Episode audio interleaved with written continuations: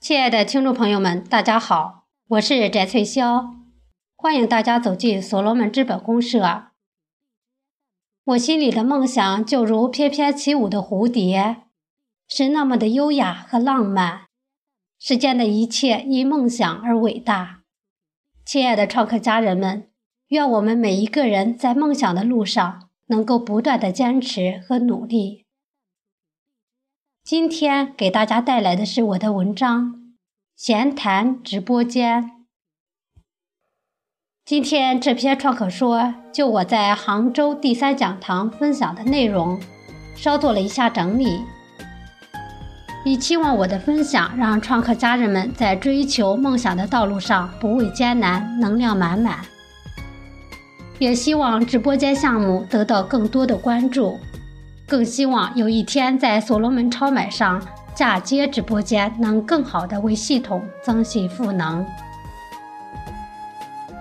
资本公社上发表的所罗门直播间项目构想是一个很简单、很普通的一个构想思路，或者说是想法。为什么有这个想法呢？自从我加入了所罗门，我就用创客说记录了我的心情。这个直播间项目构想的原型就是我走进所罗门的初心。大家有时间的时候可以读一下我的第一篇创客说。我有一个梦。我进所罗门时间并不久，从2016年8月份开始接触的。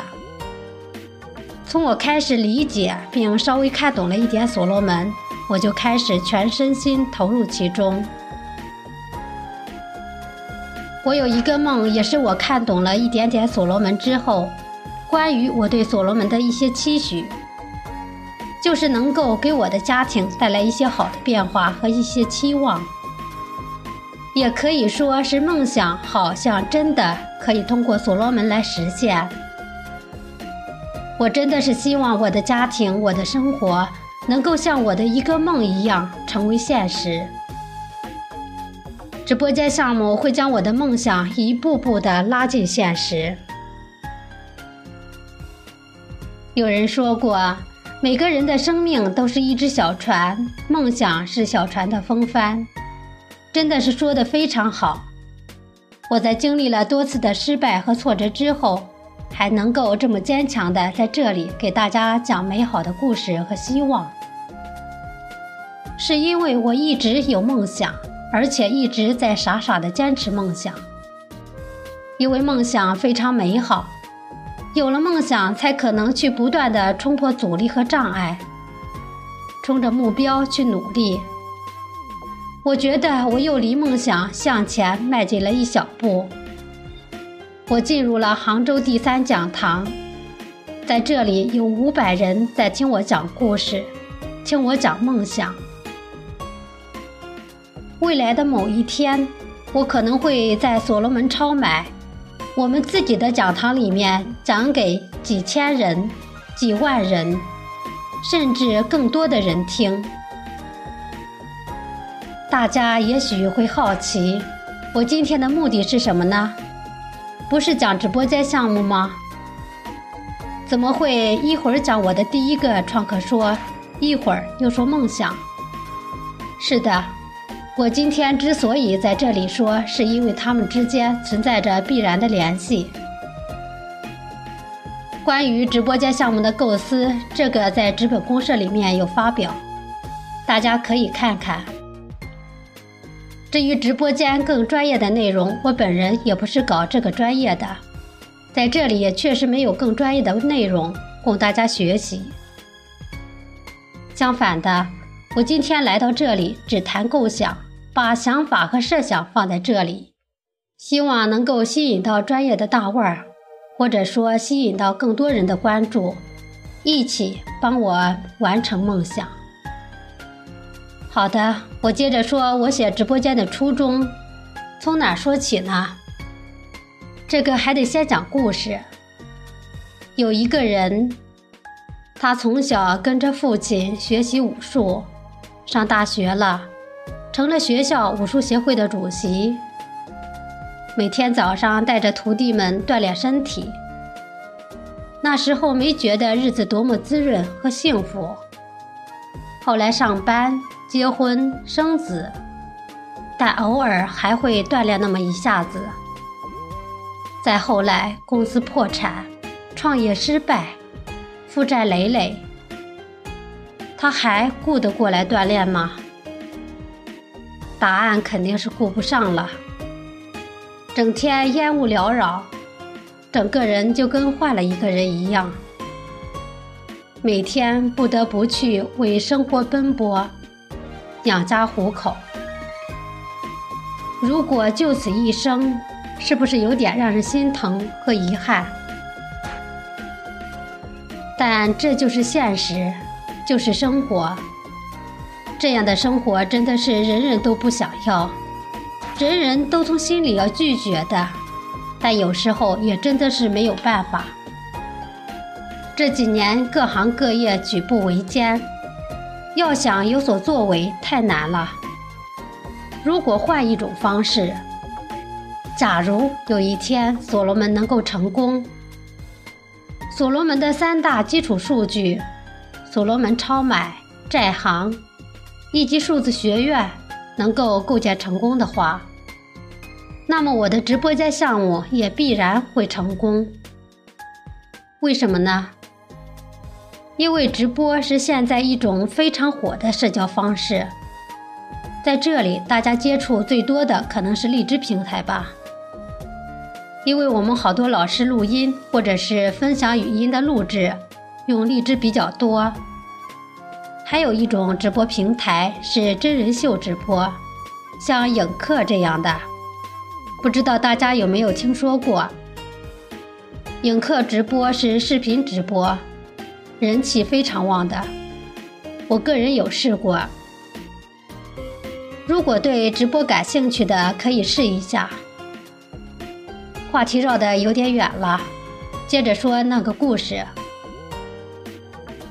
如果直播间项目开通的话，主人公可以通过直播间授课来赚取数字资产和信用资产。一方面锻炼了身体，另一方面施展了自己的特长。这样的生活会是非常的惬意和幸福。在所罗门里。我们每一个人都是要发挥自己的长板，用别人的长板补齐自己的短板。那么直播间项目就会是一个非常好的项目。首先，通过直播间，我们可以无限叠加自己的长板，然后通过一些正能量的传播来引导我们这一代以及下一代的人生价值观。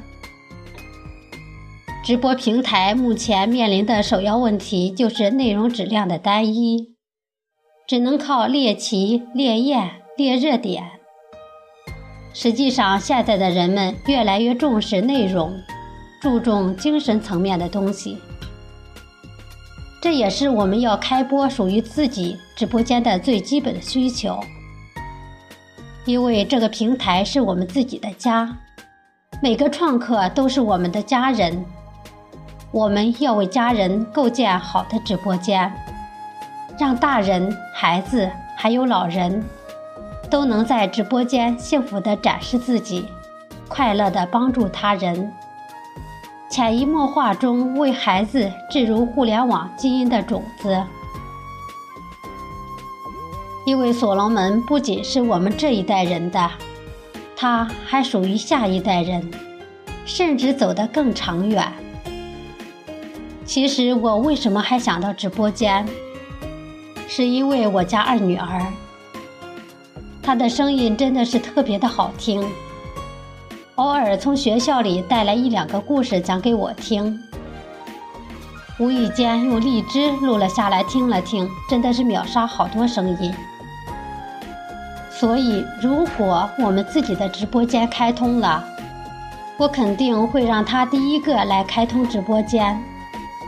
通过直播间讲一些非常励志和非常感人的故事，或者说通过直播间播录《三字经》《弟子规》《千字文》《道德经》《千家诗》等等国学经典，这样真的是帮助孩子提升自己，也帮助了小耳朵、小眼睛们，让他们在交流互动中受到中华优秀传统文化的熏陶，利人利己。